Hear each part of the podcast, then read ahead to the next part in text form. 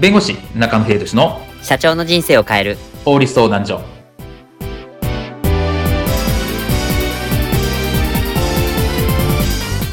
こんにちは弁護士の中野秀俊です。こんにちはアシスタントの堀内隆です。この番組は IT 専門の弁護士中野秀俊がこれはすぐに使える法律主に企業法務の知識を分かりやすくそしてちょっとコミカルにお伝えする番組です。よろしくお願いいたします。今回のテーマはその時どうする？顧客情報流出が発生した場合の対応の分かれ目とは？です。エディオンスイーツパラダイスディスクユニオンなど2022年上半期は顧客情報流出の事案がたびたび発生した時期でもありました。この顧客情報流出が発生した場合企業としてどのように対応することがベストなのでしょうか？今回は企業の対応策についてお話を伺いたいと思います。では顧客情報流出についてこういったシーンはありませんでしょうか？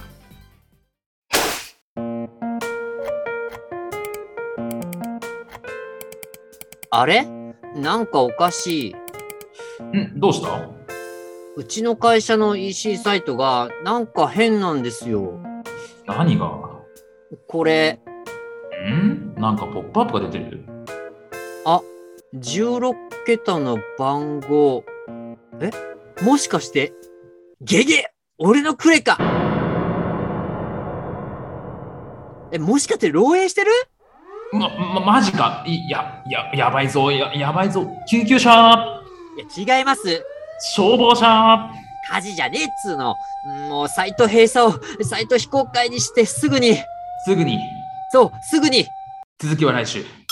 や、先延ばしするなよいや、ここで切るなよいえ、もうネタ切れなのでお終わりです。さようならなんでそうなるんだよこの後、未来オレが情報漏洩でバッシングを食らったのは言うまでもなかった。後半へ続く。うん、続くよ。続くんかい今回のテーマは、その時どうする顧客情報流出が発生した場合の対応の分かれ目とはについてお話を伺います。はい。えっと、本編前半でもちょっと紹介した通り、顧客情報流出がちょっと発生したケースがちょっと多くありまして、まあ中でも、エディオン、スイーツパラダイス、ディスクユニオンがちょっと大きなあの情報漏洩がありました。まあ、まず最初のこのエディオンの件ですね。この件についてちょっと教えていただけますでしょうか？そうですね。まあ、あのサーバーに不正アクセスがあって、まあ、7万7000件超のですね、顧客情報流出がありましたみたいなところなんですけど、いまあ、結構これ、えっ、と、対応としては評価というか、好意的に、えー捉えられていまして、なぜかというと、まず早急にですね、事実調査をして、で、ほ発表をしたんですね。はいで、その中でどういう情報が漏れた可能性があるのか。はいっていうところと、今後どうするのかっていうところ。あと、クレジットカード情報は今回漏れてませんでしたよ、みたいなところで早急に発表したとはいいうところがあったので、はいまあもちろん、あの、漏洩したこと自体はですね、当然ダメなんですけど、はいただまあそこまでの炎上というか、あの、はいにはならなかった。むしろ、いや、早急に発表したよねっていう例だったっていうところかなと思います。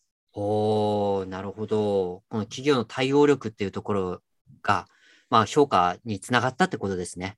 そうですね。まあ、特に顧客情報の流出のはかなりこう、今、消費者の間でも敏感になっているので、はいどういうふうにですね、対応するか。これ初動を間違えるとですね、大変なことになると炎上することもありますし、っていうところになるので、まあ、そういう意味では素晴らしい対応をしたんじゃないかなというふうに思います。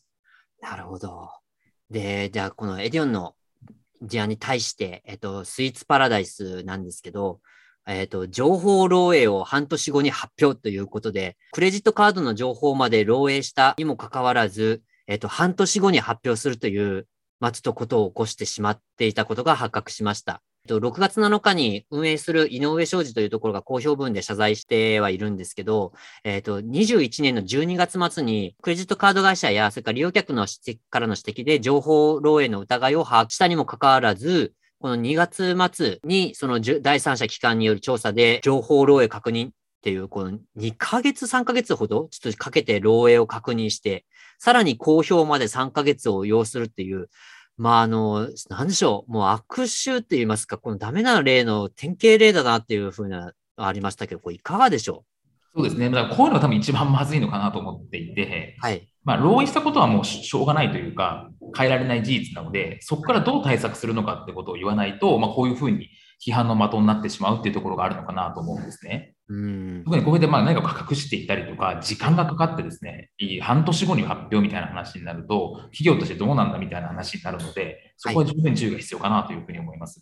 ですね。ちょっとクレジットカードが半年も流出して、1日たりとも流出したくないものじゃないですか。流出1日とか1分たりとも。それは半年後っていうのはもう正直ちょっと信じられなかないなっていう思いでいっぱいですね、僕も。それからディスクユニオンの例ですね。まあ、ディスクユニオンさんもちょっと、えっと、2022年の6月ぐらいでしたかね。えっと、情報漏洩があったということがあの発表されたんですけど、これもちょっと公表まで5日かかってしまってます。この辺もいかがでしょうか？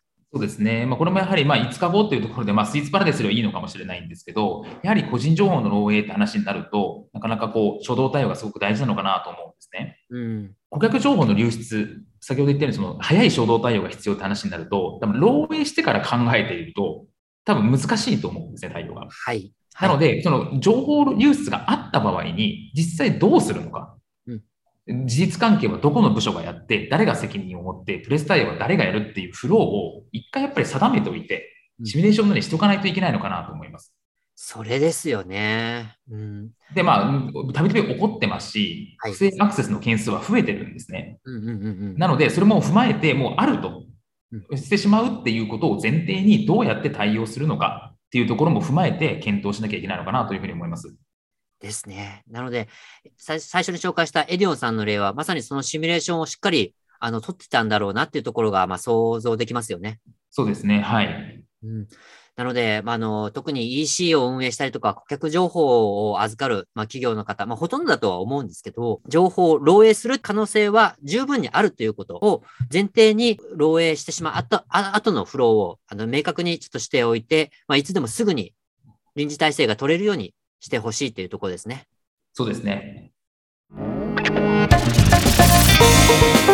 今回の弁護士中野秀俊の社長の人生を変える法律相談所はお役に立てていただけましたでしょうか？企業活動において気がつかないうちに違法になっていることやちょっとした法律の知識があれば一気に打開できるそんな法律のエッセンスをご紹介していきますのでこの番組をフォローいいねをお願いいたしますよろしくお願いいたします。ではまた次回をお楽しみにありがとうございました。ではまた。